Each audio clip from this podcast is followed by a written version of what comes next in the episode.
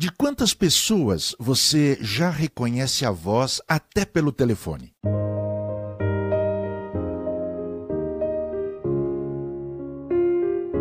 Você reconhece a voz da pessoa que ama? Se você conhece a Deus a ponto de amá-lo, então reconhecerá a voz divina. Há pessoas que confundem a voz de Deus com a voz da consciência. Tem gente que confunde a voz de Deus com a voz do povo. Outros confundem a voz de Deus com a voz das circunstâncias, dos acontecimentos.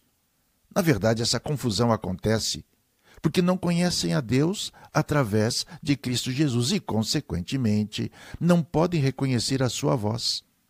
Quem não reconhece a voz de Deus facilmente a confundirá com a voz do diabo. Aqui está o perigo fatal. Existem vozes que lhe são muito agradáveis, também existem vozes que lhe causam profunda irritação. Mas o que a voz diz é muito mais importante do que as sensações agradáveis ou desagradáveis que ela causa. Se você deixar-se levar somente pela voz e esquecer o que está sendo dito, sofrerá muitas decepções. A voz de Deus não é gritada.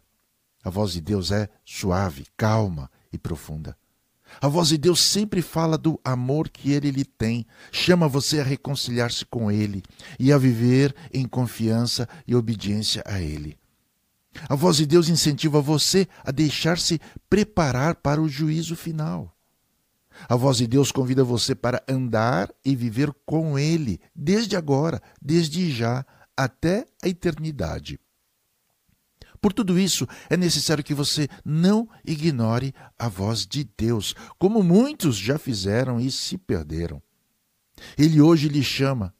Se ouvi-lo, disponha-se a obedecê-lo, a confiar nele. A voz de Deus vem através do Espírito Santo.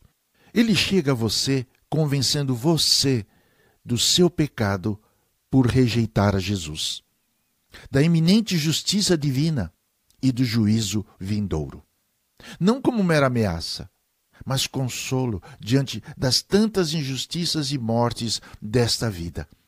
Esse Espírito que ressuscitou a Jesus dentre os mortos é que atua na sua comunhão com Deus Pai, pela fé de Cristo Jesus.